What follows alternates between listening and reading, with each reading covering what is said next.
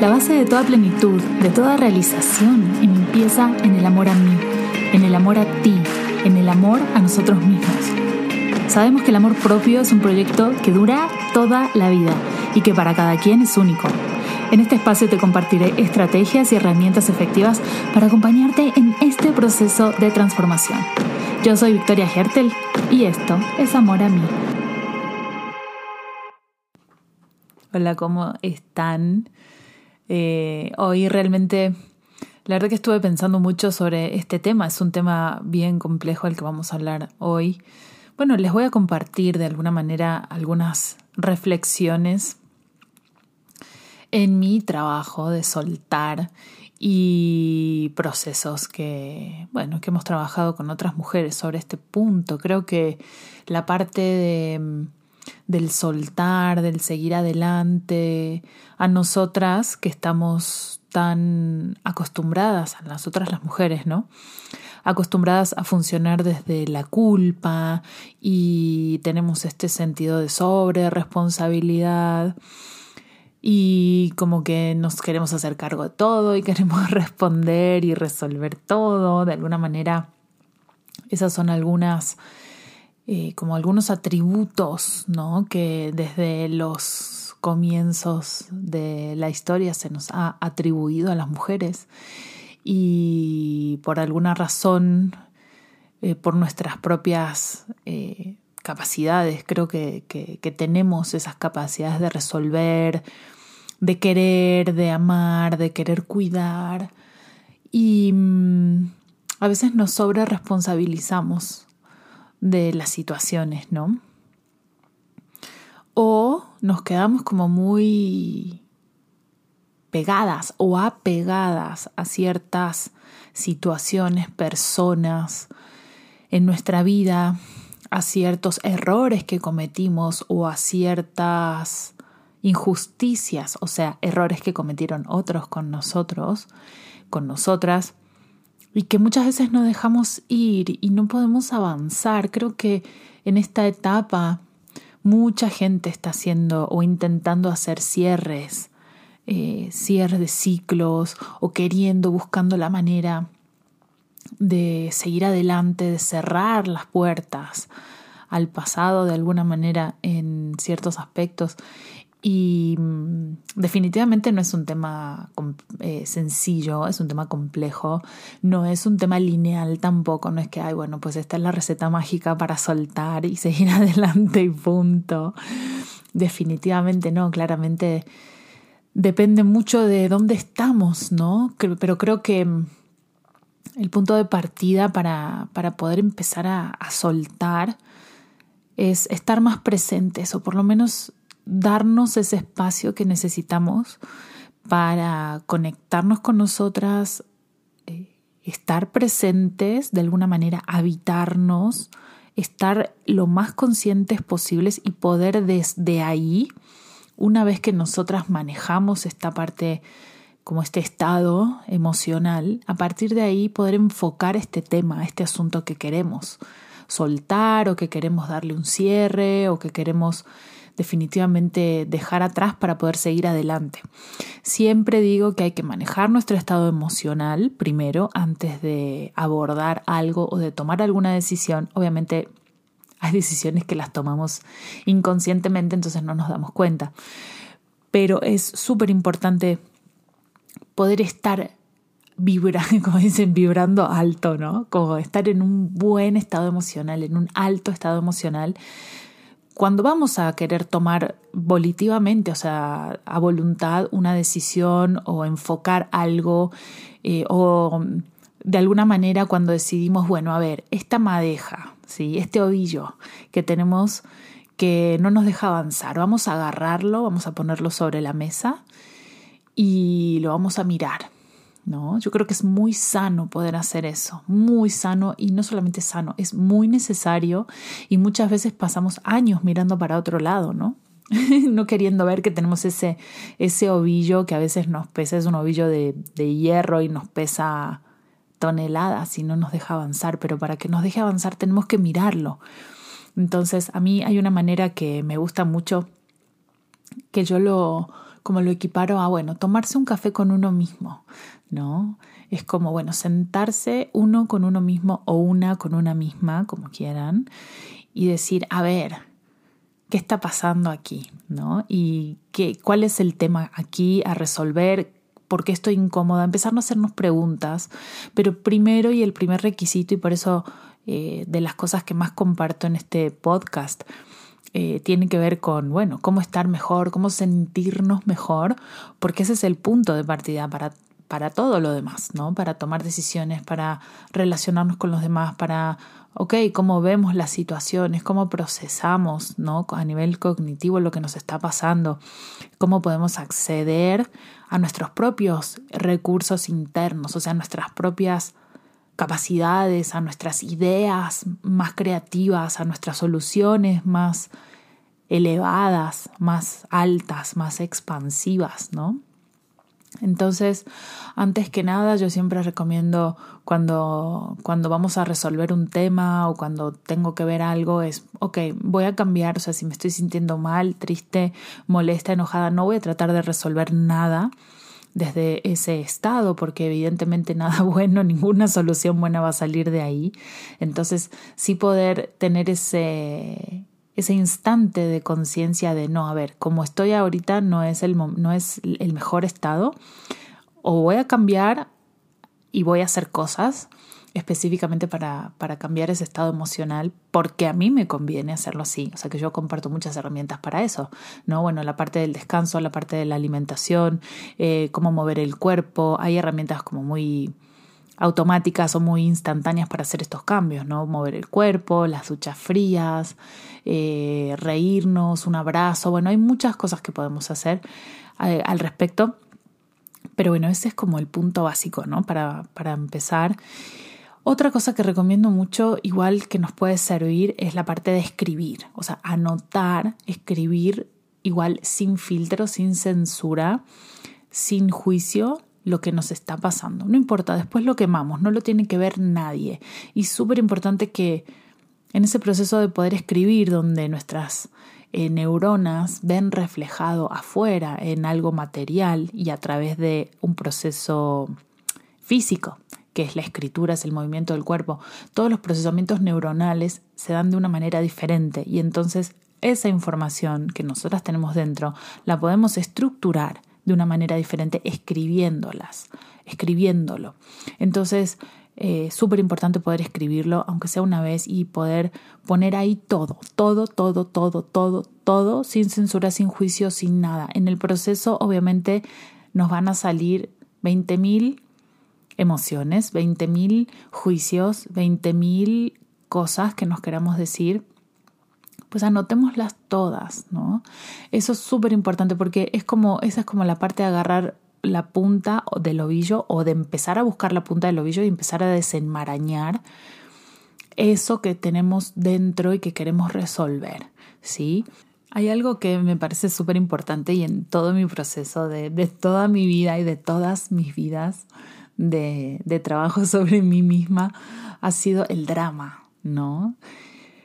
Ay, y qué, la verdad, qué apegadas también que somos al drama. Y no porque esté mal, porque nos dicen, estamos acostumbradas a que nos digan, ay, que nosotras mujeres hacemos drama y que es una cuestión de sexo y que nos ponemos histéricas y bueno, pues ya entra todo ese juicio eh, de sexos y de emocionalidades y la verdad es que yo interpreto, para mí me costó muchísimo, yo siempre he sido una persona, un ser muy sensible a todo, a todo lo que está pasando a mi alrededor, a energías, a, muchas cosas. Y hasta que ahora, no hace tanto tiempo, no hace muchos años atrás, me empecé a dar cuenta que como nos habían puesto el estigma de que somos emocionales, o a mí me decían, ¿no? Es que eres muy sensible y muy emocional, y ese era un estigma como que estaba mal, hasta que empecé a entender que no, que era nada más un órgano extra de percepción, así como tenemos los oídos, eh, los ojos, el tacto para poder percibir lo que está pasando. Bueno, esa parte de las emociones, sí, para mí es como un órgano extra de percepción. Hay gente que lo tiene más desarrollado Y hay gente que no. O sea, por eso de hecho a mí lo que me pasa mucho es que me contratan empresas para hablar de empatía emocional, de conexión emocional, eh, toda esta parte del entrenamiento emocional. Bueno, pero no es fácil porque cuando uno siente, siente todo. Y la mayor parte de las cosas que uno siente no son propias, ¿no? Pero bueno, la cuestión está volviendo al tema del drama.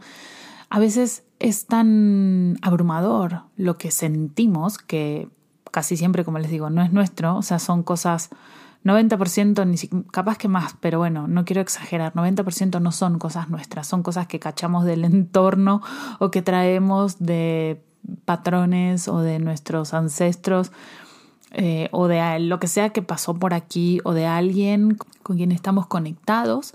Eh, y bueno, la verdad es que nos abruman estas emociones o estas, como todas estas energías que normalmente no distinguimos si son nuestras o no. Y luego cuando nos sentimos o cuando le damos como el micrófono, digamos, a estas emociones o a este estado emocional, eh, cualquier cosa que sea similar que esté dando vueltas se nos va a pegar por una cuestión de leyes, que así funciona, ¿no? Entonces se hace más grande, ¿no? Entonces por eso por la parte del manejo de nuestro estado emocional, todo lo que venimos hablando es parte de un sistema, ¿no? Pero bueno, volviendo al tema del drama, Em, punto uno, no funcionar desde que está mal y que sentimos mucho y que somos muy emocionales. Yo creo que debemos ya empezar a justamente resignificar estas capacidades que tenemos las mujeres en cuanto a emocionalidades y entender que ese es un poder que tenemos, que ese es un órgano extra y que es información que nosotras tenemos extra, que podemos acceder extra y que nos sirve a nosotras y a nuestro propósito, a nuestra misión. Entonces no está mal ser emocional o no está mal ser sensible, al contrario, es parte de nuestro gran poder, pero bueno, hemos funcionado tantos años, cientos de años eh, con respecto a que esa, esas capacidades, esa, esa sensibilidad o esa emocionalidad está mal, que nosotras también nos lo creemos y nos tiramos al drama, ¿no? Y muchas veces esta parte del drama está unida al papel de víctima, ¿no? Y a esta falta de conectarnos con nuestro propio poder. Entonces, si vamos a hablar de soltar y de cerrar ciclos, necesitamos entender o visualizar esta parte de momento. Yo estoy haciendo drama, realmente estoy haciendo de esto un drama. ¿Cuál es eh, lo significativo de hacer de todo esto un drama y un trauma, porque al final del día el drama nos genera trauma, ¿no? Y en qué lugar me estoy poniendo yo como una víctima. Muchas veces nos vamos al papel de víctima porque es como la otra cara de la moneda de no tener poder, de sentirnos powerless, ¿sí? De ser esta, yo le llamo como esta niña frustrada, ¿no? Esta niña frustrada en cuerpo de mujer que, que no es capaz, que no está conectada consigo misma, que tiene miedos, que no asume sus responsabilidades, que no, eh, que no asume riesgos tampoco, que no toma riesgos, que no es capaz, o sea, no está conectada consigo misma, no es consciente de las consecuencias de las decisiones que toma. Entonces va como por la vida ahí como una víctima de alguna manera, ¿no? Por eso es una niña eh, sin, sin, esta madurez, sin, esta, sin este crecimiento, en contraposición a lo que yo le llamo ser una Lady Beach, que de alguna manera es esta mujer crecida en su propio poder, conectada consigo misma, que entiende las consecuencias de las decisiones que toma, que sabe que hay muchas decisiones que toma de manera inconsciente y por lo tanto trabaja sobre sí misma. Por eso esa parte de bitch en tanto reclama y se posiciona, se reconoce poderosa, porque no necesitamos justamente hacer nada de verdad para tener más poder. Nada más es entender que nosotras tenemos ese poder y que normalmente por una serie enorme de variables sociológicas, culturales, heredadas, incluso energéticas a nivel de información en nuestro campo energético, en nuestro ADN, lo tenemos bloqueado. Y tenemos como esta información o no tenemos acceso a nuestro propio poder de manera completa.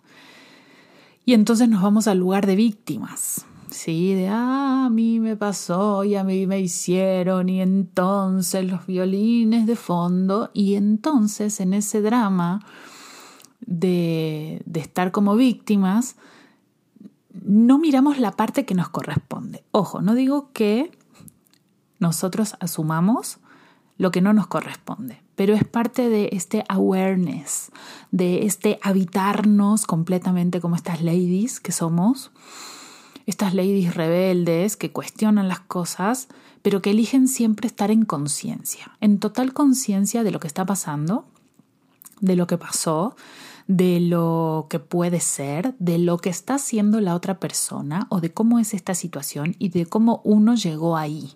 Ese es el poder que tenemos. Sobre todo, creo que ese es el gran poder, es habitar en nuestra conciencia plenamente, lo más plenamente posible que podamos cada uno en el nivel que esté de desarrollo. Yo creo que la conciencia al 100% ahora eh, no, no es posible, entonces siempre todo lo que podamos hacer es bueno.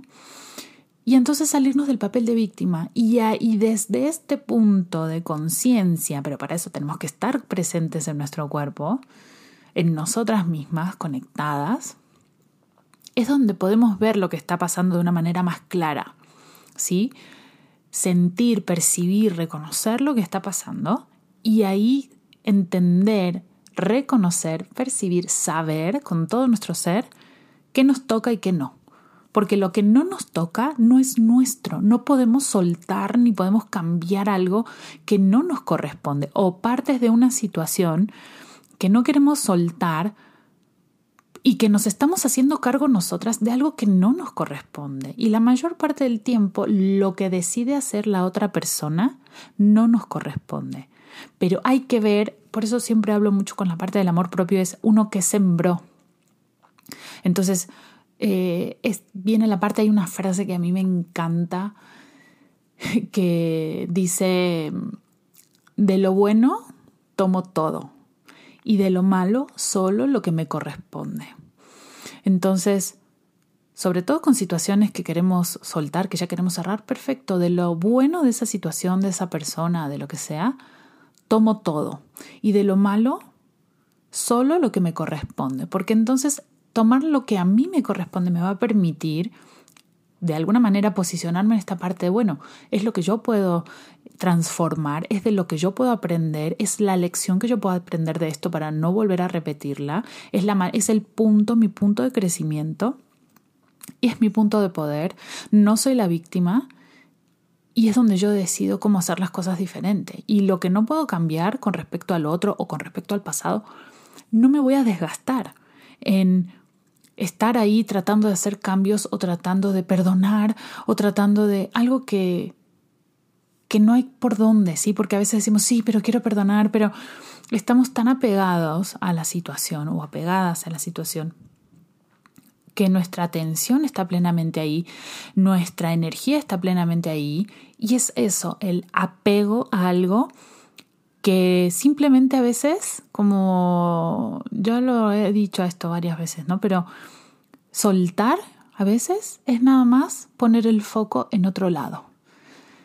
Entonces, uno a veces está como dentro de este laberinto y queriendo como resolver tanto, tanto, tanto, tanto, tanto y está tan dentro del tema que nos perdemos de, de la perspectiva de las cosas. Entonces, a veces justamente hacer todo este proceso y soltar, digamos, o sea, cambiar el foco, poner la atención en otro lado, nos va a dar perspectiva y va a dejar que toda esta cosa que estamos ahí tratando de, presionar, estamos logrando todo lo contrario, al contrario de dejar espacio, de, hacer espacio, de hacer eh, un proceso de, de liberación, estamos apegándonos más y más y más y más y más a las cosas. Y cuando uno hace ese proceso, junto con la decisión justamente de, a ver, ¿no? Muchas veces y a mí me ha pasado tanto con tantas cosas, ¿no? Que digo que quiero algo, pero en realidad no lo quiero. Y entonces todo lo que hago alrededor es como para, ay, hacer de cuenta que sí quería, pero en realidad me da igual. Pero yo dije que quería e hice de cuenta que quería, entonces es como, yo siempre, es como hacer, eh, qué sé yo, estoy sentada y hay, no sé, un vaso que está ahí como a dos metros mío. Y ay, me estiro tantito. Ay, pero quiero alcanzar el vaso. Ay, pero hago de cuenta como que quiero, pero que me estiro, pero como que me esfuerzo. Pero en realidad no me esfuerzo nada, nada más me tengo que parar y buscarlo. Pero yo hice como que sí quería, ¿no? Y entonces ese es el punto de las cosas, es ¿queremos o no queremos? Entonces decidimos que sí y bueno, a veces es este proceso de súper accountability, de súper responsabilidad, de asumirnos en esta Lady Beach que somos, que todas somos en el fondo y que no nos atrevemos a reconocer eh, que la tenemos, porque normalmente tenemos miedo de nuestro propio poder, no sabemos manejar nuestro propio poder. Y, y bueno, y decir, ¿y qué pasa si suelto? ¿Y? y el miedo al vacío, ¿no?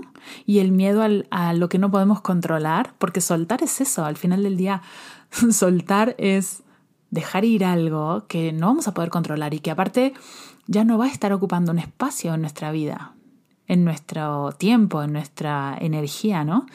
Y entonces, ¿y el miedo al vacío? ¡Ah! El miedo al vacío. Imagínense, el miedo a a la nada misma. Ni siquiera el miedo a la soledad, el miedo al, al vacío, a la nada.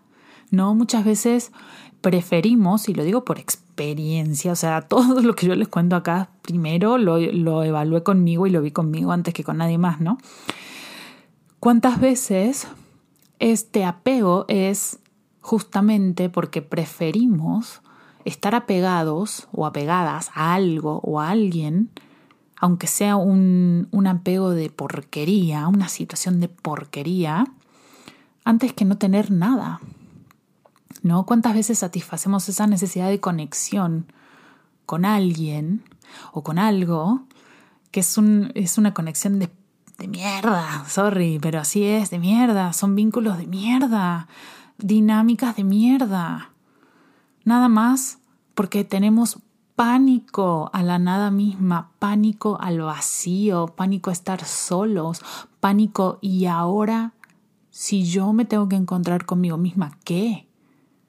Si yo me tengo que mirar a mí misma a los ojos, ¿qué va a pasar? No va a haber nada alrededor, no va a haber nadie alrededor, no va a haber distracciones, no me va a quedar otra opción que mirarme a mí misma o estar conmigo y reconocer quién soy, en cierta forma. Entonces, Creo que es una increíble y una hermosa invitación a revisar estos aspectos en nuestra vida, incluso temas que nosotros pensábamos que ya teníamos resueltos, y a ver si le podemos dar una vuelta de, rosca más, ¿no? A, a, lo que nos falta todavía soltar, que pensamos que incluso habíamos soltado y que no, y, y por qué lo seguimos manteniendo así sea energéticamente en nuestra vida. Nosotras somos las que tenemos que tener que tomar la decisión de, de resolver, o sea, de tomar la resolución de que eso ya no esté más. Y como les digo, y creo que uno de los puntos más importantes es esta parte de, bueno, soltar